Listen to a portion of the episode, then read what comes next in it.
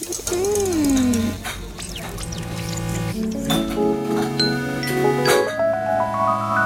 y va pour les deux plats du jour. Je peux goûter comme ça Oui, oui, oui, bien sûr. The menu, please. Oh, tu goûtes ça.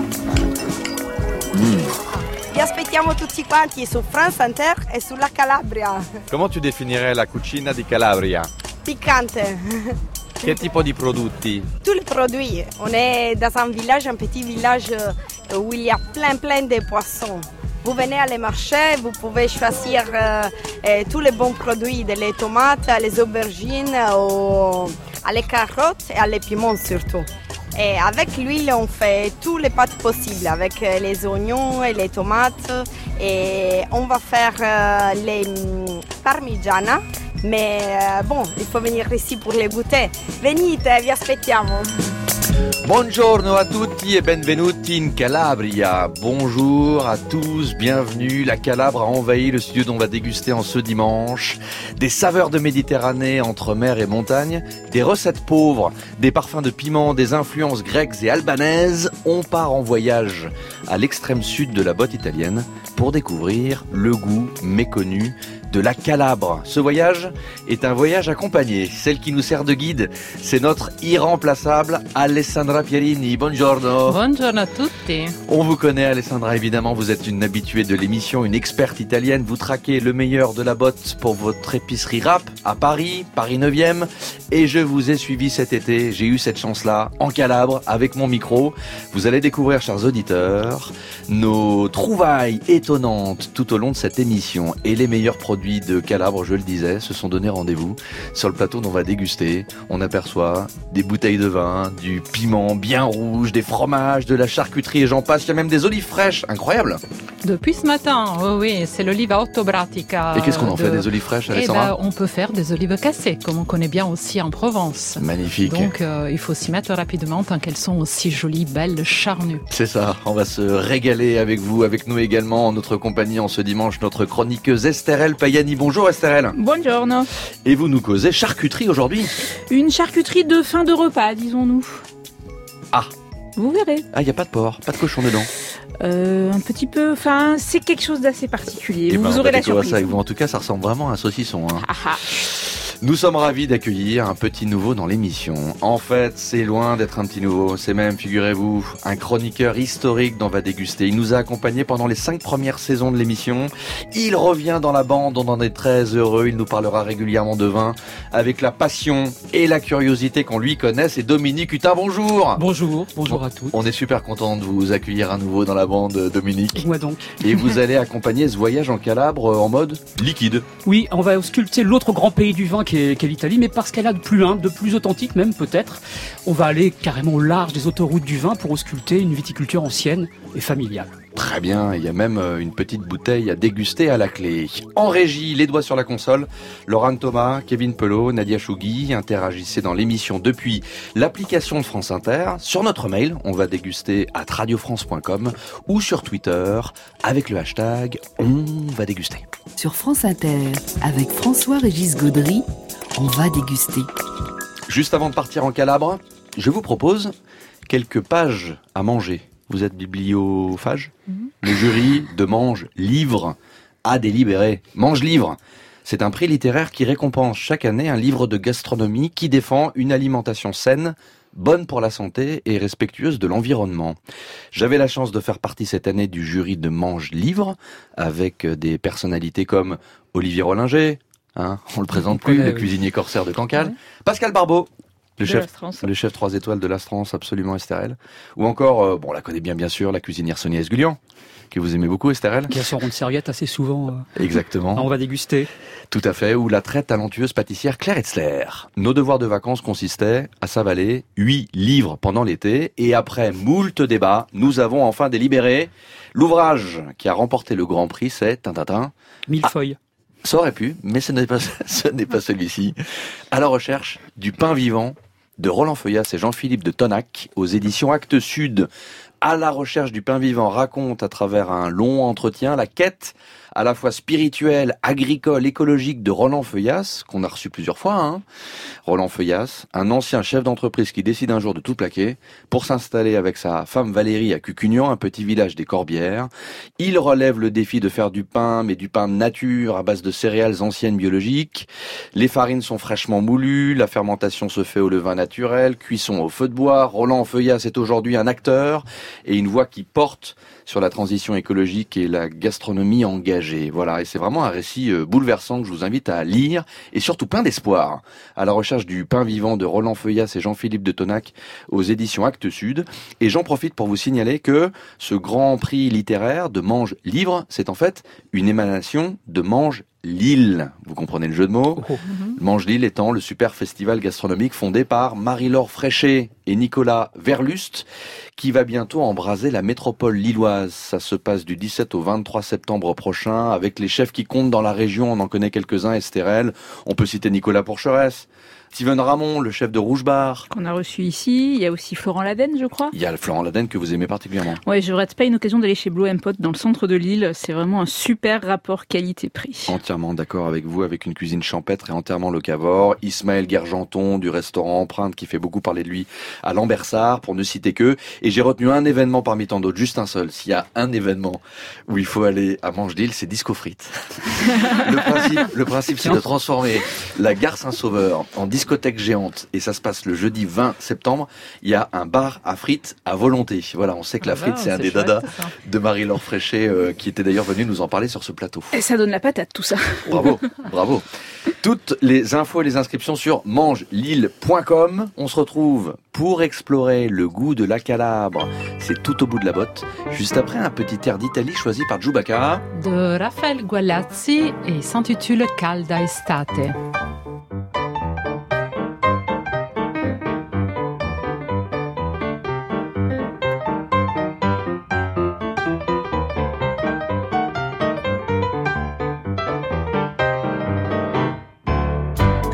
Calda estate non si riesce a far più niente che morire sotto il sole, tra le gabole e la gente e non so più dove andare, ma non voglio questa gente, dove sei? Dove sei? Dove sei? Dove sei? Mi rinfranco, faccio un bagno dentro il sole, gioco a scopa nelle scuole vuote come un capannone, mi distendo sopra un pianoforte sciolto e mi chiedo dove sei? Dove sei? Dove sei?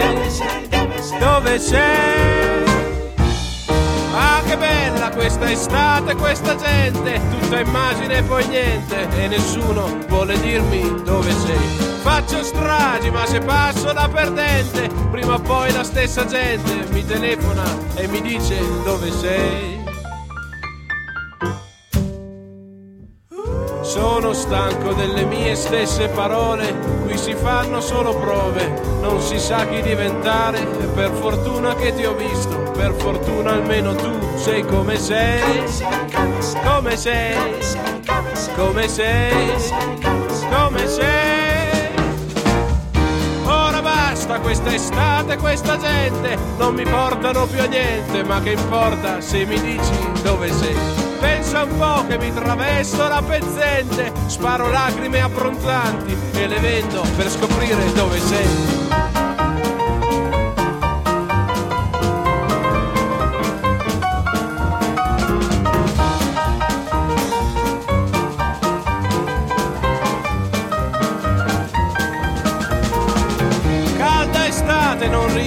Far più niente. Qui si muore con la gente che non sa cosa vuol dire insieme a te. Ti ho trovata sopra un panfilo lucente, l'ammiraglio inconcludente, ma che importa se tu sei vicino a me?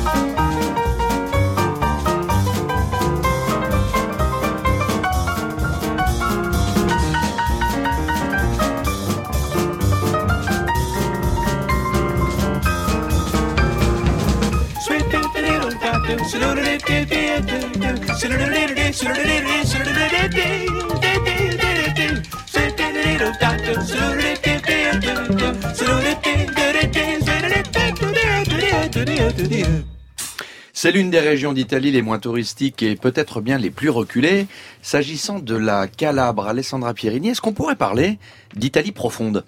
Bah oui, c'est l'extrême pointe donc de la péninsule, la pointe de la botte, si on ose dire, parce que nous savons que dans le talon nous avons les Pouilles, qui est une région beaucoup plus connue que la Calabre. C'est une terre serrée donc entre deux mers, la ionienne à l'est, la tyrrhénienne à l'ouest, et nous avons au moins le 40% du terroir occupé par des collines, encore l'autre 40% par des montagnes qui montent jusqu'à 2000-2200 mètres d'altitude, et il nous reste juste un petit pourcentage donc de plaine qui est constituée entre la plaine de Gioia Tauro, qui est plutôt dans le sud, et la plaine de Sibari, qui est dans le nord. Donc, mer et montagne, c'est pas une caricature pour définir les paysages de Calabre. Ah non, non, pas du tout. C'est vraiment euh, sa carte d'identité. Il y a même des montagnes qui montent assez haut. On peut faire du ski, il fait froid. Parmi les oliviers, il faisait bien frais le soir.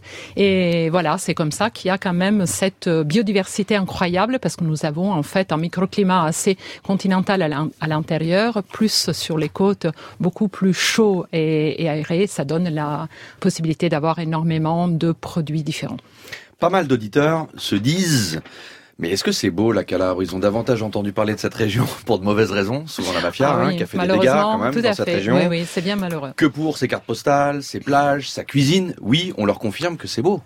Ah oui, c'est une très belle région. D'ailleurs, euh, il y en a pour tous les goûts en fait. Hein. Pour ceux qui aiment euh, la mer, nous avons euh, des plages incroyables qui sont donc du côté de, la mer tyrrhénienne, des plages de sable assez larges. Donc il n'y a pas de falaise, donc la plage elle rentre assez sur les côtes. Et après il y a une superbe montagne donc avant de relever les spécificités de la cuisine calabraise, voyons déjà, de façon générale, ce qu'elle a en commun, notamment dans le grand, la grande aire culturelle et géographique dans laquelle elle se situe, évidemment, la Méditerranée. Mhm. C'est une cucina povera, on pourrait dire cucina même contadina, c'est-à-dire euh, paysanne. C'est hein. rustique, paysanne, tout à fait. Avec beaucoup de produits en commun avec euh, la diète méditerranéenne. Ah bah oui, bien sûr. Moi, je dirais même, j'oserais dire que la cuisine calabraise, c'est un peu la mère de toutes les cuisines méditerranéennes. Donc c'est vrai qu'elle est, elle est moins connue parce qu'elle s'est moins exportée, juste parce qu'il n'y a pas de facilité en fait, juste de transport. Il n'y a pas énormément de cours d'eau. Il n'y a que ces montagnes qui sont difficiles d'accès, très peu de routes et très peu d'autoroutes. Et euh, elle se vend un petit peu moins que la cuisine beaucoup plus connue euh, de la Sicile ou des Pouilles, mais elle est euh, aussi riche. Et disons que c'est là qu'on peut euh, avoir encore aussi euh, des traditions. Cette région, elle est sainte de côte, donc tout ça invite à l'exportation, au commerce vers l'arc méditerranéen. Ah oui, ah oui, tout à fait. Et, pourtant, en même temps, elle est en même temps, est très isolée. Ah oui. Dans les rares idées reçues qu'on a sur la Calabre, D'ailleurs, c'était une, des, premières remarques qu'on entendait dans le son qui attaquait cette émission. Mhm. Picante, cuisine pimentée. Hmm. Est-ce que vous entendez ce bruit Voilà, Atchoum. Je suis en train de faire un drôle de bruit. Non, ce n'est pas un instrument de musique. Mmh, ce sont des piments. Je, tiens, je tiens une guirlande. Une guirlande, oui, de poivrons séchés. Exactement. Et nous avons pas trop loin aussi un bouquet de piments frais euh, donc euh, cette fois-ci bien piquant et bien relevé. Les deux avec des rouges très intenses. Très Absolument, intenses. Vermillon. vermillon, la, la cuisine calabaise, on peut dire vraiment que c'est une cuisine rouge, mais pas forcément pour ça piquante. C'est ça. On trouve, oui, le piment surtout dans une cuisine du sud, je dirais plutôt au bord de mer. Donc là, on peut, là, euh, on peut avoir des plats effectivement un peu relevés. Bien le relever, oui, oui. Et aussi le piment à table qu'on peut utiliser après de l'entrée euh, aux plats principaux. Et par contre, si on remonte plus dans les montagnes, nous allons avoir une cuisine, je dirais, beaucoup plus audacieuse, mais dans les saveurs, dans le goût très marqué, mais plutôt euh, de, du poivron, de quelque chose d'assez savoureux, ces poivrons doux, très parfumés, qu'on trouve euh, surtout dans cette région du nord de la Calabre, que nous retrouvons aussi un petit peu autour d'un Basilicate, et qui parfume énormément de plats, aussi bien frais, mais surtout séchés et même réduits en poudre. Donc le goût du piment mais sans la force, et notamment s'agissant d'un piment mythique que connaissent bien, une espèce de graal pour euh, les gourmets italiens et du monde entier, c'est le fameux peperone crusco. Littéralement, le piment croquant, c'est cette fameuse euh, euh, guirlande que je secouais. On pourrait en Mhm. décorer ses sapins de Noël tellement elle est belle. Et c'est effectivement euh, ce qu'on pourrait appeler l'oro rosso, c'est l'or Oui. rouge de Calabre. Bah, on s'en sert comme si c'était une épice en fait, hein, comme si c'était un peu du safran. Ça. colore les plats ça, et ça relève euh, énormément euh, toutes les recettes et c'est parfumé, c'est juste délicieux. Et c'est un piment qu'on trouve en Calabre évidemment, mais qui est aussi Mhm. commun avec euh, une région limitrophe, la Basilicate. La Basilicate, ju- juste à côté, ils ont juste la variété na- s'appelle différemment. Donc en Basilicata, ce sera le peperone di Senise, qui est euh, aussi une IGP. Et par- Indication géographique de- protégée. protégé. Et par contre, celui qui se trouve en Calabre, ça sera le Roggianese aussi IGP, qui est aussi dans la province de Cosenza. C'est ça, au nord de la Calabre. On fait un pas de côté en Basilicate, cette province qui est juste à côté de la Calabre. Elle a de nombreux produits en commun et on se rend particulièrement à Matera, la ville troglodyte classée au patrimoine de l'UNESCO, très touristique, c'est vraiment un lieu de pèlerinage. On s'introduit dans les cuisines de Nicola Stella, le chef du Palazzo Gattini, pour une pasta povera. C'est une pâte toute simple avec trois fois rien. On va cuisiner d'ailleurs, euh, Alessandra, un format un peu particulier, les cavatelli. Ça fait partie de cette grande famille de pâtes qui sont façonnées avec le pouce. Absolument, on connaît très bien les orecchiettes des pouilles, donc c'est un petit peu la même euh, la même sorte de pâte, un- bien amidonnée, un petit peu grossière comme ça, et on étire en fait cette pâte ronde pour en faire une pâte plutôt allongée, un peu comme une feuille d'olivier, disons. Et- C'est ça. Et C'est bien dit. étiré avec les doigts. Et tiré avec les doigts. C'est parti pour les cavatelli con peperone crusco i mollica di pane, les cavatelli au piment croquant et aux miettes de pain. Attention, le piment croustille. Waouh. Hum, c'est fruité, c'est doux, très aromatique. Nicolas, on les fait ces pâtes? Eh, sì, cavatelli. La cottura dura 7-8 minuti. Ok. Là, vous mettez une bonne poignée de morceaux de pain légèrement rassis dans l'huile d'olive dans la poêle. Deve frigolare il pane. In Italia si dice che deve frigolare, non friggere. Frigolare. Frigolare, ça veut dire euh, quand ça fait ce bruit euh, de friture dès que le Mmh. pain touche l'huile. Absolument. Et là, le pain dans la poêle s'imbibe de l'huile d'olive. hein. Il s'imbibe de l'huile d'olive et aussi il change de couleur. Il Il- devient vraiment bien toasté et euh, marron un peu plus foncé, une bonne couleur noisette soutenue. Sì, noisette. Non, non bisogna far toccare, continuare la cottura perché l'olio è comunque bollente. Et vous avez isolé les morceaux de pain dans un coin de la poêle pour pas qu'ils continuent à cuire dans l'huile d'olive. Une autre poêle. Sì, mettiamo un po' di olio perché adesso dobbiamo scolare la pasta. Alors E maintenant, euh, Nicole il a mis à nouveau de l'huile dans la poêle parce qu'il va pas tarder à égoutter les pâtes? Et en fait, les pâtes, il faut les plonger dans l'huile bien chaude de façon que l'amidon soit fixé dans la pâte, il ne soit pas dispersé en fait. À peine le temps d'égoutter avec une écumoire directement dans la poêle avec euh, l'huile d'olive. C'est assez spectaculaire parce que ça fait des flammes Mm. assez étonnantes. Incroyable.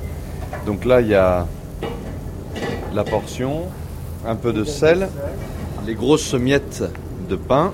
Adesso possiamo mettere l'olio che Les grosses miettes de pain avec le reste d'huile d'olive. Elle doit être mélangée euh, donc aux pâtes, toujours euh, dans la poêle euh, sur le feu. Possiamo impiattare? Et là, vous sortez une assiette. Il va dresser ses pâtes. Il broie le piment, en fait, euh, le piment frit entre ses mains. Il rajoute un petit peu de poudre du même poivron et un trait d'huile d'olive. E aggiungiamo alla fine un po' di olio al basilico. Donc la touche finale, ça sera un trait d'huile d'olive avec du basilic. Oh là là, superbe. Est-ce qu'on peut goûter ça? Je vais prendre une photo. Posso avere una forchetta per cortesia? Piero, mi dai una Grazie. forchetta? Ehm, Antonietta? Antonietta, Sinon, on y va avec les doigts, non? Grazie mille. Grazie. On mélange un peu. Alors déjà, ça fait très joli dans l'assiette parce que euh, le poivron, il est très décoratif.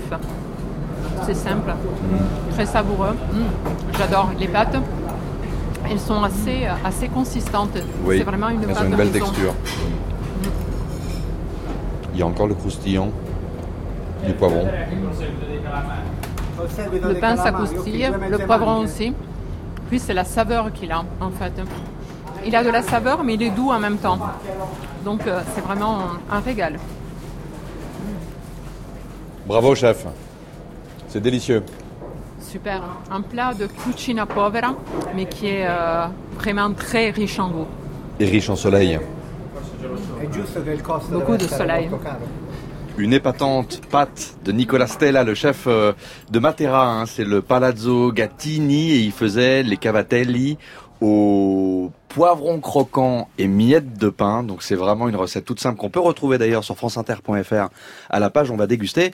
Le pain c'est quand même la preuve qu'on est bien dans euh, cette cucina povera où on ne jette jamais le pain, on le recycle hein, Alessandra. Absolument. Et puis c'est un pain bien particulier. Hein. Ce sont deux régions d'Italie où nous avons euh, des, des pains qui se gardent très longtemps. On a le pane di Matera pas trop loin, qui est aussi un pain IGP. Ça se fait toujours avec de- du blé local, de la levure mère et cuit absolument au feu de bois de façon qu'il y ait une croûte bien épaisse et euh, une mie euh, bien bien alvéolée. Donc c'est un pain qui se garde et on le réutilise après euh, dans beaucoup de recettes, surtout des pâtes. Est-ce que c'est des pains euh, peu salés pour aller avec les charcuteries? Parce que souvent, la caractéristique des pains italiens, c'est que selon les endroits, ils sont pas Mm, salés, mm. voire à Comme en salés. Toscane. En Toscane, c'est le pane sciocco, que est celui qui n'est pas salé du tout et c'est fait exprès. Un peu moins dans le sud, mais c'est vrai qu'ils ne sont pas trop relevés. Transition toute faite vers la charcuterie précisément. On disait qu'on était dans une région de montagne et de mer. Alors c'est vrai qu'on a des produits de la mer, mais surtout d'ailleurs conservés. Hein, euh, euh, l'espadon, le thon, l'anchois. euh, on en tout. fait des conserves, On plus en fait des conserves. une consommation fraîche. Ah, c'est ça, même, euh, même la morue, on trouve, euh, oui, sous l'huile comme ça pour les l'utiliser dans les salades, même dans les plats. Et dans les montagnes, il y a bien sûr des traditions charcutières, mais également des traditions fromagères. Mmh. Et parmi ces traditions charcutières, il y a un produit qui a connu une espèce de carrière internationale, que connaissent bien les gourmets un peu branchés qui nous écoutent. Ah.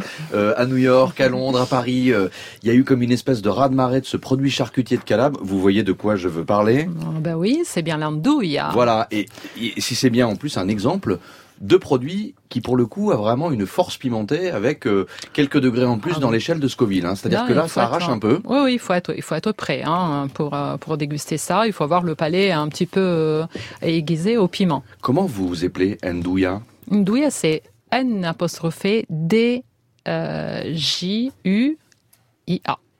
Et ça sonne un peu comme andouille?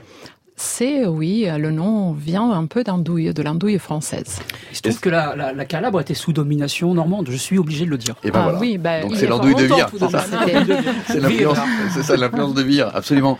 Est-ce qu'on pourrait définir ce produit, sans être trop caricatural, comme une pâte à tartiner charcutière Ah ben on peut bien. D'ailleurs, ça se ça se vend aussi sous forme de saucisson. Donc cette pâte très très moelleuse euh, est dans un boyau, mais on la trouve très souvent aussi dans un pot comme une conserve. C'est ça. Et on, on la tartine. D'ailleurs, c'est comme ça sa première utilisation. euh, elle est tartinée euh, de, de façon plus ou moins épaisse. hein. ça dépend de la tolérance au piment euh, sur du pain un peu tiède. Saucisson tout mou, là vous êtes en train de découper la peau, Estérel. Ça- ça Et à l'intérieur, il y, a- s'effiloche, il y a hein. véritablement une espèce de, oui, de chair à saucisse qui pourrait être un peu la, comment dire, la cousine calabraise de la soubrossade des Baléares, par exemple. totalement. C'est ça, oui, oui. oui. Ben, les Aragonais aussi euh, étaient par là euh, aux environs du XVIIe siècle. Donc, à mon avis, euh, il y a eu aussi un peu quelques influences euh, espagnoles. Comment vous ce expliquez que ce produit soit absolument partout? On est allé en Calabre. Les Calabrais n'ont pas l'air d'être les premiers fans de Andouilla, faut bien reconnaître. Bah, disons que les Calabrais, euh, surtout là où nous sommes allés, il y a, des éleveurs de porc. Souvent, celle qu'on a ici sur le plateau, euh, c'est une, une andouille de porc noir autochtone et c'est fait avec les restes en fait hein. ce sont des bas morceaux du cochon et surtout constitués par 50-60% de gras c'est pour ça Mmh. qu'elle Ah oui. est très très Donc elle est fraîche flatteuse pour le palais. et très euh, très souple Qu'est-ce que vous en Donc, pensez, Dominique Sarrache ou pas Un petit peu, mais ça donne l'occasion de se servir un verre de vin. Vous voyez la couleur de cette, euh, de cette euh, charcuterie ce, ce euh, rouge vif un peu molle comme ça, c'est rouge vif. Hein. ah oui oui On est là d'accord. là on s'y trompe pas Mais On a beurre façon. et chorizo en même temps. C'est ça, mais c'est une façon de récupérer euh, les bas morceaux du Ah oui, bien sûr, bien assaisonné comme ça. Il y a aussi du fenouil, du poivre. Enfin, c'est il y a du piment, de la force, mais il y a aussi beaucoup de goût. Preuve que euh, tout est bon dans le cochon est aussi un proverbe calabrais. On va déguster sur France Inter.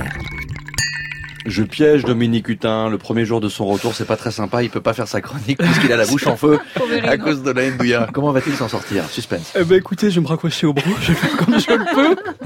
Respirer, Dominique. Non, mais je, je vais, je vais vous plagier, voilà. Je, je vais vous piquer le mot rouge parce que la cuisine rouge, je vais répondre par un vin rouge. C'est pas très original. Vino rosso, on peut dire comme ça. Il a les cordes vocales en flamme. Oh. Donc, je vais vous parler de Dominique le vigneron. L'autre?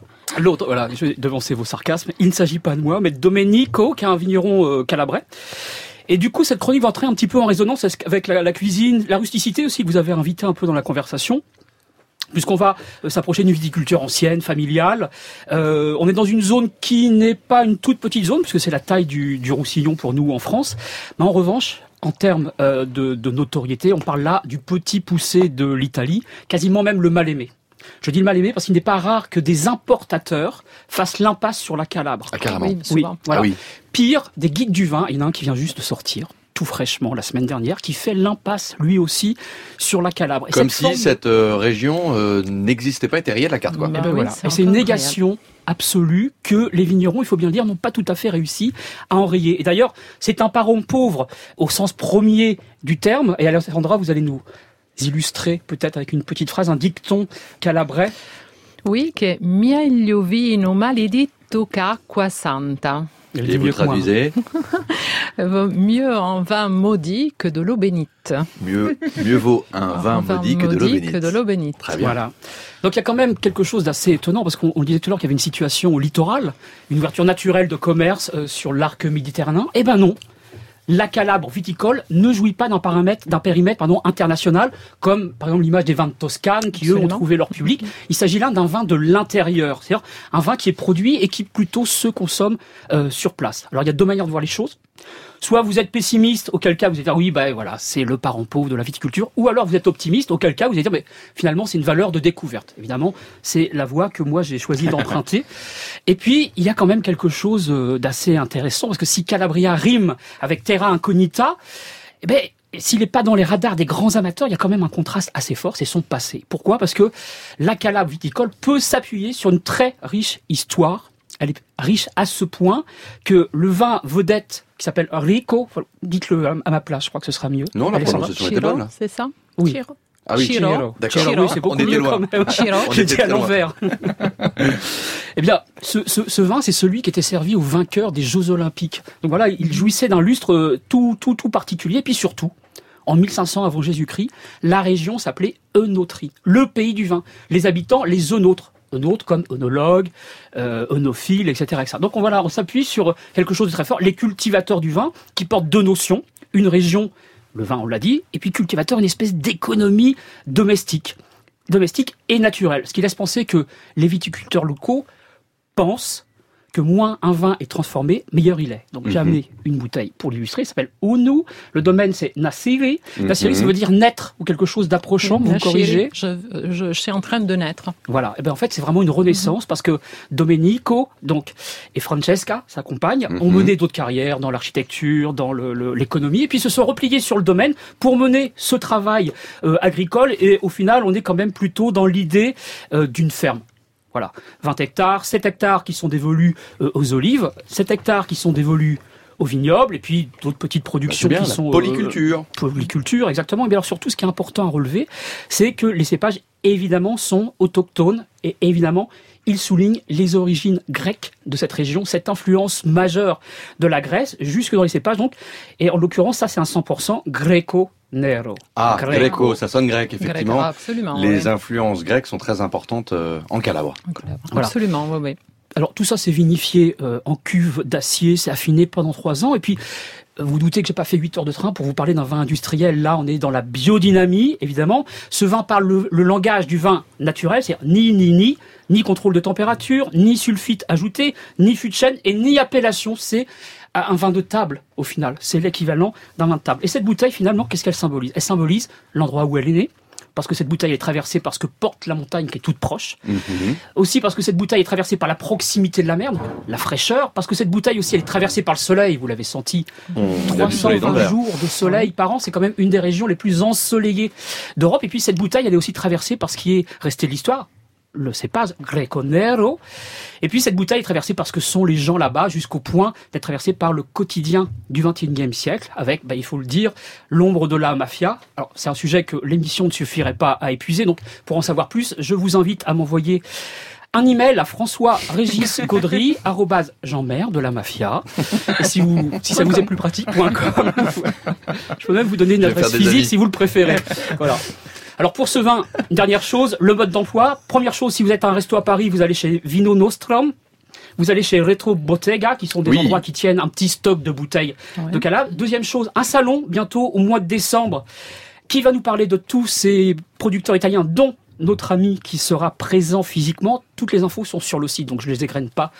Euh, Et puis il y a une troisième possibilité, c'est si vous nous écoutez de Calabre, eh bien vous allez à l'extrême pointe de la Calabre, un bled, je peux pas le dire autrement, moins de 1900 habitants, Caldetto, et là-bas on y tient la Festa del Maiale. Est-ce qu'on Ah, ça oui, bien sûr, la fête du cochon. Bravo, la fête du cochon. Et donc, le cochon, vous allez le cuisiner comme vous l'entendez, euh, la pancetta, euh, bon, vous faites ce que vous voulez. Moi, je vous engage à le cuire au barbecue. Et pourquoi? Simplement parce que le barbecue ne cuit qu'à la braise. Oh, le haut Ah, niveau. là, Ah oui. Vous avez bien fait de revenir, Dominique. N'est-ce pas Ça me plaît beaucoup. Bravo. Un petite idée du budget. On est dans des prix Alors, raisonnables. même celui-ci, il a trouvé son public euh, hexagonal, donc il est à 18 euros dans les restaurants. Donc c'est un prix resto avec coefficient. Bien sûr. Évidemment, si vous allez en Calabre, vous allez trouver des vins avec des prix éminemment plus humbles. La Chieri, euh, cuvée Unu et tout est toutes les, toutes les références de Dominique Hutin sont à retrouver sur franceinter.fr à la page On va déguster. Dominique évoquait la charcuterie. Précisons qu'il existe en Calabre un- une race ancienne de cochons. Ah oui, le maiale nero, le suino nero de Calabria, c'est une race autochtone. Euh, on en trouve pas mal aussi, hein, donc dans le sud de l'Italie. Et c'est vrai que euh, là, la charcuterie à partir de cette viande-là, elle est quand même assez exceptionnelle. Ce que nous avons goûté euh, euh, vaut le détour. Dans un instant, on vous fait déguster des recettes que nous a préparées Alessandra Pierini. Il y a également un- une drôle de technique, de gestuelle pour faire une pâte primitive dont on vous dit pas plus, mais qui est tout à fait surprenante. Et puis Estherelle, évidemment, va s'occuper euh, d'une charcuterie euh, d'un genre un tout petit peu particulier. Ça se passe juste après Magnifique de Junior. Bon appétit sur France Inter.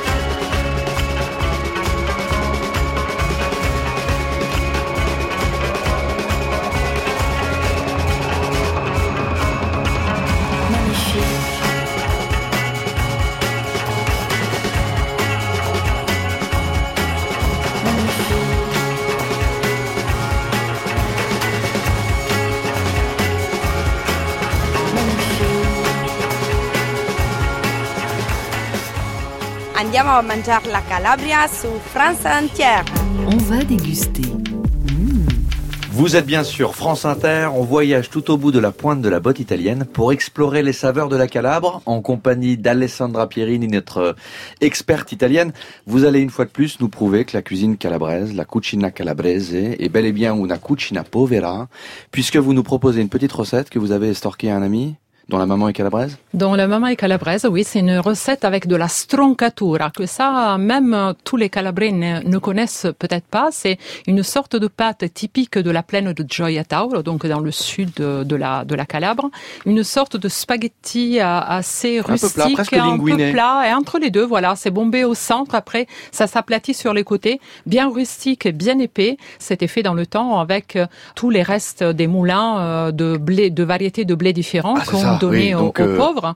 Donc, euh, quand les on résidus de faisait blé, des résidus de blé comme ça. Très et bien. donc, on faisait ces pâtes euh, avec beaucoup de goût, un peu foncé, juste avec une sauce très simple, huile d'olive, de l'ail, des anchois. Alors, cette recette est magnifique. Vous allez nous, Mhm. nous l'expliquer vraiment. Vous l'avez déjà expliqué quasiment. On peut préciser à nos auditeurs, parce qu'elle vaut vraiment le coup, cette recette, je l'ai testée Ah à la oui. maison, Mm, que mm, si mm. ils ne trouvent pas la stroncatura, évidemment, ce format particulier calabrais, on peut trouver de bons euh, Bon spaghettis. spaghetti, euh, de préférence linguine. bien artisanaux, hein, avec Voilà. cette consistance un peu rugueuse, euh, ou des linguines, mais aussi les picci de Toscane, on les trouve plus facilement, des gros bucatini, des spaghettoni. Des Voilà, trucs qui accrochent peut- la sauce. Exactement, accroche qui accroche la sauce et avec une Et pâte un peu rugueuse. complet, ce, de pâte complète ou semi-complète, c'est mieux, oui. On a la recette sur franceinter.fr à la page On va déguster, mais vous nous expliquez quand même en trois gestes comment ça se passe. Ben, très rapidement, c'est très simple à faire. Pendant que les pâtes cuisent, on fait revenir de la très bonne huile d'olive bien fruitée, un petit peu d'ail, des olives et des capres qui sont euh, pratiquement partout dans la cuisine calabraise. Mhm. Et euh, on fait cuire les pâtes, on les fait sauter dans cette sauce. On aura préparé toujours aussi le pain, comme euh, on, a, on a parlé tout On à l'heure aussi. le pain. Un petit peu revenu à l'huile d'olive. On va les miettes mietter de pain? juste Ah oui. grossièrement avec les mains sur les pâtes. On sert comme ça avec beaucoup, beaucoup de persil frais. Ah, du persil frais, ça, ça apporte une petite note végétale. Et euh, pas oublier dans cette recette, bien sûr, que vous aurez sur le site l'anchois à l'huile d'olive. Vous aviez oublié l'anchois Oh, je vais sûrement oublier l'anchois peut-être tout à l'heure, oui. Mais Esther, elle me fait des gros yeux. Et à, à quel moment il se met l'anchois Ben, au départ, quand départ. on fait revenir avec L'huile d'olive, l'ail- on fait revenir l'ail, L'huile d'olive, l'ail, les capres, L'olive, les olives anchois. et les anchois. des bons anchois, l'huile d'olive. Pas trop salé, si possible. Parfait. On évoquait l'influence euh, grecque sur la Calabre, notamment à travers toutes ces méthodes de conservation, les fruits séchés comme les figues, les Ça. poissons en conserve, etc. Mais il y a également une influence totalement euh, méconnue, c'est l'influence albanaise.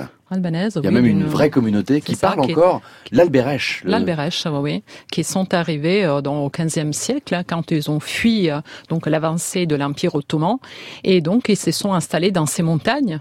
Et il y a une identité albérèche, donc très très euh, ancrée, et on y parle toujours à cette langue, donc le dialecte même des Calabrais qui sont là, c'est c'est le leur, et aussi la tradition culinaire. C'est ça, et la tradition culinaire, on en a découverte une épatante dans le petit village de Civita. C'est un village de montagne, 700, 600, 700 mètres 700 d'altitude. oui. Au nord de la Calabre, et dans ce village, il y a un restaurant où on est allé ensemble, la Camastra, estampillé Slow Food.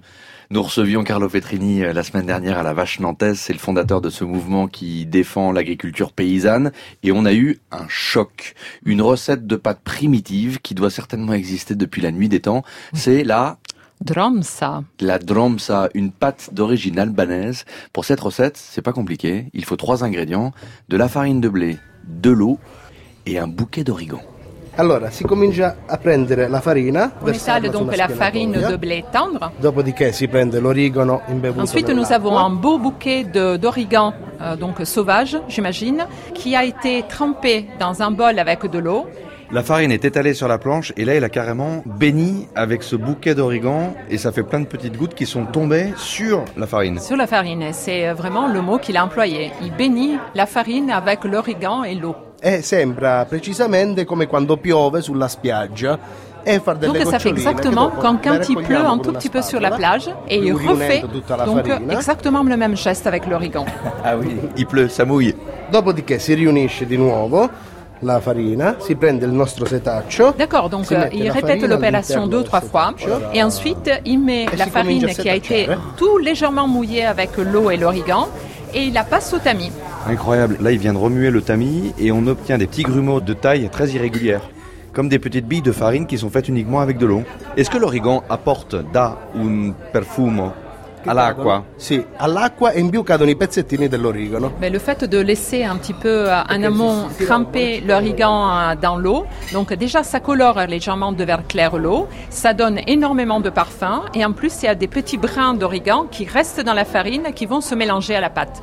Vous me disiez, cher Esther El Payani, pendant euh, ce son, qu'on dirait presque du couscous en fait. Mais oui, euh, j'ai cru au départ que c'est comme de la frégola sarde, mais en voyant le, le, le tamis, l'agitation du tamis, ça se forme naturellement et c'est vraiment le même geste que pour la fabrication euh, du couscous ou du Ah maftoul palestinien aussi. C'est ça, parce que j'ai tourné sur place une courte vidéo avec le chef Francesco Alghieri à retrouver sur franceinter.fr à la page on va déguster, c'est absolument étonnant. On a l'impression d'une bénédiction de la farine avec ça. un bouquet d'origan.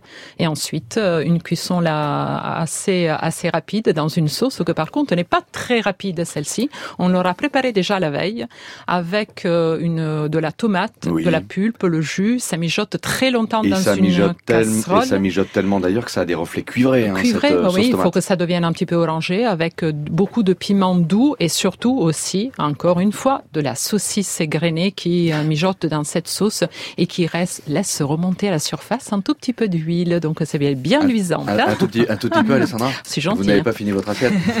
en même temps, c'est une cuisine, on est à 700 mètres. Il fallait évidemment Ah oui, euh, affronter un peu certains froids qu'il y avait euh, quand Ah même oui, en soir, il peut faire froid. bien sûr, tout à Ça, Je je retrouve un peu de la Corse d'ailleurs entre ce côté montagne et mer. Oui, oui. Il y a vraiment ce, ce contraste Mhm. extrêmement fort qui donne une identité à fort tempérament. Alors, il y a évidemment des produits emblématiques. L'oignon rouge de Tropea, malheureusement, il est, il est croquant, il est doux, mais on peut pas trop s'y attarder parce qu'on va venir directement à une autre recette que vous nous avez apportée. J'ai déjà boulotté toute mon assiette à base de patates. Preuve que euh, Ah là oui. aussi, la pomme de terre est très présente en Calabre. Très présente en Calabre et c'est euh, la patata della la pomme de terre qui est cultivée sur euh, ce plateau qui est à 1200 mètres d'altitude. Donc, elle possède un pourcentage d'amidon plus important que toutes les autres variétés de pommes de terre. Mhm. Donc, ça donne une consistance beaucoup plus importante à la chair et aussi une saveur assez étonnante. Donc, elle est un peu fondante à l'intérieur, mais elle se tient très très bien à la cuisson qu'il faut absolument faire avec la peau, à garder la peau à la cuisson euh, à l'eau. Pour faire cette recette à la maison, évidemment, euh, cette variété est introuvable en France, ou presque. Oui, presque. Euh, quelle euh, variété de pommes de terre je pour cette dirais des pommes de terre avec la chair assez ferme. Donc, euh, une Charlotte chair euh, Charlotte, c'est parfait. euh, ou euh, le belle de Fontenay aussi. D'accord. c'est celle que j'ai utilisée. Bravo. Avec Qu'est-ce une chair blanche ou jaune. Comment on s'y hein. prend? Bah, on fait bouillir ces pommes de terre, donc Mhm. 20-25 minutes selon la taille, euh, avec bien sûr, comme je disais tout à l'heure, avec la peau. Oui. Et ensuite, on prépare dans un saladier euh, les, les capres et à nouveau les olives. Là, cette fois-ci, on va mettre du piment en poudre et surtout de l'origan. C'est ça qui va donner, Eh mais l'origan de montagne, l'origan sauvage. Qu'on offre souvent d'ailleurs aux invités. On a débarqué dans une Ah oui, masseria, on nous a tendu un, un bouquet frais d'origan. Ah Quel oui. parfum Il a rien à envier Mhm. à ce fameux origan de Péloponnèse en Grèce dont on parle souvent. Cet origan calabrais est tout à fait surprenant. Mais Dominique je- on peut pas le. Moi, je trouve tou- toujours ces petites branches. On peut pas les grainer, on peut pas l'effeuiller. Normalement, il le Bah, faut. Si, si, si. Moi, nous, Là, vous reprochez- à Alessandra les de branches, pas avoir assez égrené. Mais c'est du vrai euh, origan de montagne, Oui, sauvage. hein. C'était pas, pas. dans un pot tout ça. hein. Donc pommes de terre coupées en tranches une fois qu'elles ont été cuites et épluchées, de l'olive un peu noire confite découpée en petits morceaux, Un petit morceau. de l'origan, Et bien sûr, l'oignon et l'oignon de Tropea. Ça, ça. qu'on aura man- mangé cru, puisqu'il a un goût euh, très parfumé, subtil, un peu moins fort que les autres oignons. Ça donne une jolie couleur rose qu'on retrouve de temps en temps. Et euh, c'est assez délicieux, avec la toujours bonne huile de calabre. mais la spécialité préférée d'Alessandra est une spécialité sucrée. Je vais trahir euh, le péché mignon d'Alessandra. Pierini. On a fait une expérience tout à fait orgiaque dans le sud de la Calabre, C'est vrai. à Pizzo, une commune de la province de Vibo Valentia. Vous vous en souvenez? Oh, bien sûr. Je vais vous Oui. rafraîchir la mémoire. Alors, nous sommes euh, au bar Gelateria Ercole qui se trouve sur la place de la Repubblica dans le centre de Pizzo, juste sur le belvédère au-dessus de la plage. Un bar euh, apparemment historique où euh, normalement c'est un endroit où tout le monde doit venir manger une glace. Come ti chiami? Beatrice. Dimmi Beatrice, ma ti piace il tartufo? Sì, perché è al cioccolato. Elle adore le tartufo parce qu'il y a du chocolat, bien sûr. Ça, je m'en doutais. Buongiorno. Buongiorno, ciao, senti, vorremmo ordinarti del tartufo, ma il tartufo originale è una vostra specialità o è la specialità di Pizzo? Questo in realtà è, un- è il simbolo è diventato ormai di pizza perché è diventato un gelato conosciuto a livelli mondiali. Ah, apparemment, ils ont, c'est ce qu'on nous dit, le meilleur tartufo di Pizzo. Et dans tous les cas, il ne faut pas le rater, c'est bien ici qu'il faut s'attabler. Très bien, alors on va commander Perché noi coltiviamo la cioccolata qui a Pizzo. Donc apparemment, c'est- une spécialité locale. Il paraît que quelque part, on- je ne sais pas où, on, on cultive du chocolat. Un po' di granita di Che oggi fragola c'è, con la c'è palma. di melone, di fragola? Fragola limone, pure. di mango. Perfetto, grazie mille. Il famoso tartufo è arrivato.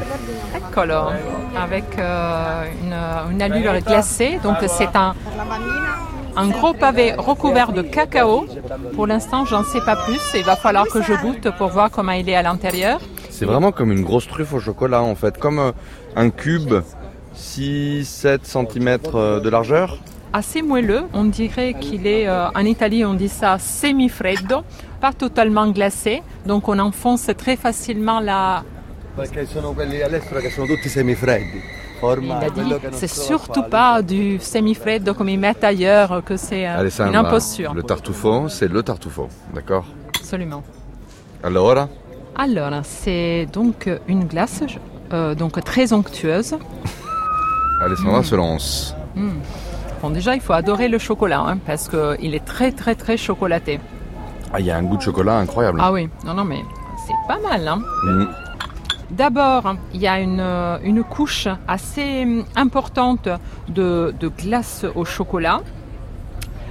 À l'intérieur, une glace à la noisette et le Mhm. cœur avec un fondant coulant au chocolat assez délicieux. Il y a même de la poudre de cacao. hein.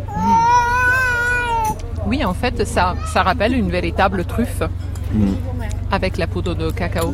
Bon, c'est pas très sucré. J'avais un peu peur hein, que ce soit un dessert un peu trop écœurant, mais non, ça se mange très facilement. Il tartufo di pizzo. Et tu vas la- le finir ce tartufo? Vous allez m'aider, n'est-ce pas? Et entre nous, c'est un truc un peu industriel. Oui. Pas des pires. Hein. Donc quand on est en vacances en Calabre et qu'on a envie de faire euh, un petit écart, ou plutôt un grand écart. Un grand écart, mais euh, au moins une fois dans sa vie, en passant par pizza, on peut goûter le tartufo di pizza. E chi ne voglio fa di tanti giuri si caduta la simenza Une chanson populaire de Calabre très émouvante qui doit rappeler des souvenirs à Alessandra Pierini. Ouais, oui, Très belle voix. c'est Massimo Ferrante le soir, hein, le chanteur qui était ami euh, des amis qui nous ont euh, accueillis et préparé euh, le dîner somptueux à base de toutes les spécialités calabraises.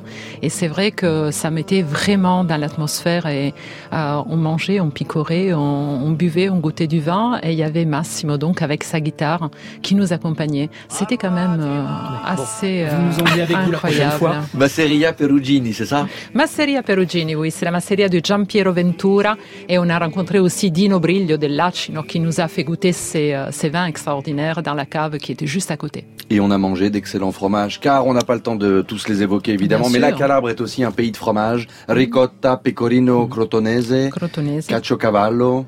Caciocavallo, surtout podolico, fait avec le lait de la vache podolica, que c'est une race préhistorique qu'on trouve toujours en Calabre dans le sud, sud de l'Italie, qui donne une viande exceptionnelle et aussi un très bon lait. Alessandra Pierini, vous reprendrez bien un peu de dessert. On va déguster. Oh, j'aimerais bien, oui, pourquoi pas. Estherelle Payani, ça va trancher. Et oui, en Calabre, on fait euh, du fromage, mais on fait aussi des desserts. Et comme on a le sang tellement chaud, on l'utilise même à ce moment-là du repas. Le sanguinaccio, un dessert franchement pas ordinaire. Je sens même que ça va être sanglant cette recette et pourtant on n'est pas encore à Halloween. Que se passe-t-il À force de voyage là-bas, vous allez finir par nous faire toute l'émission en italien, François Régis. hein. En effet, le sanguinaccio, c'est un dessert à base de sang de porc, cuit avec du sucre. Alors, je crois qu'historiquement, certains le faisaient aussi avec du vin cuit, du lait, de la liqueur à l'orange, des raisins secs, du cédrat confit, de la cannelle. On fait épaissir le tout à feu doux, on laisse refroidir et on sert dans des coupes, comme de la mousse au chocolat, avec de l'amande hachée dessus pour décorer. Un boudin au chocolat, quand même, fallait oser. Les Calabrais ne sont pas les seuls en Italie hein, à oser ce genre de préparation. Il y a également une tarte au sang en Toscane, quasiment disparue, mais beaucoup plus sobre, avec des jolis petits croisillons dessus. Mhm. Je n'y ai jamais goûté, pas plus que le sanguinaccio. Il faut se méfier parce qu'en Italie, quand on vous propose un budino, c'est pas un boudin. De quoi s'agit-il, Alessandra? Ah non, c'est un flan, en fait, au budino. Et c'est un peu comme en anglais quand on vous propose du pudding. Oui. Le pudding, c'est du gâteau, mais le black pudding, c'est Ah, bah du oui, boudin. C'est du boudin, bravo. Et historiquement, en fait, hein, euh, dans l'histoire linguistique, c'est facile de voir que c'est boudin et pudding qui désignaient bien des saucisses de sang et que la variation sucrée dont témoigne le sanguinaccio a donné naissance à ce rameau beaucoup plus doux de ces préparations que sont devenus le pudding, le budino. C'est des desserts très cochons et finalement moins étonnants que ce qu'on peut croire. Vous nous en avez donc apporté. Non, alors j'avoue, ça m'a ça m'a tenté comme expérience. J'y suis même allée jusqu'à appeler euh, la chef Alessandra Montagne du restaurant Tempero à Paris Oui. pour lui demander où elle se fournissait, parce que je sais qu'elle fait partie de celles qui font du boudin, enfin au bon sens du terme. hein. Mhm. Mais je me suis rabattue sur un boudin au chocolat de contrefaçon, Ah, à savoir tout simplement un saucisson au chocolat. que vous nous avez apporté? Bah quand même, pour finir sur une note sucrée. Le salame di cioccolato en italien, ça on le pratique aussi beaucoup en France. hein. En Italie, c'est d'Émilie-Romagne, surtout dans la région de Bologne que ça se fait, puisque c'est une terre de charcuterie. On le fait aussi beaucoup dans le Piémont, avec les noisettes. Donc en gros, c'est plutôt une spécialité du nord de l'Italie quand même. Mais Alessandra me l'a confirmé, toutes les familles italiennes le font, même en Calabre. On vient de voir qu'en Calabre, on consommait aussi beaucoup de chocolat et notamment ce tartufo, donc Ah, euh, oui. tout est cohérent. En fait, moi, on le fait plutôt pour les fêtes de fin d'année, euh, genre kermesse en France. Mhm. Moi, j'ai tendance à le faire quand je rentre de vacances d'été. Bon, ok, là, ça commence à dater un peu, mais en général, je rentre, j'ouvre mes placards et je trouve des paquets de gâteaux pas terminés de mes enfants. J'avoue, mes enfants ne mangent pas que des gâteaux maison. Les biscuits durs sont devenus mous, les biscuits mous sont devenus durs, et les enfants réchignent, et ça risque de finir à la poubelle. Et c'est là que je dégaine mon saucisson anti-gaspi qui disparaît comme par magie. Qu'est-ce que c'est bon. Mais Ah déjà, oui. pardon, je vais être obligé de faire un peu de teasing. Je viens de découper votre saucisson, je m'en suis fait une belle tranche.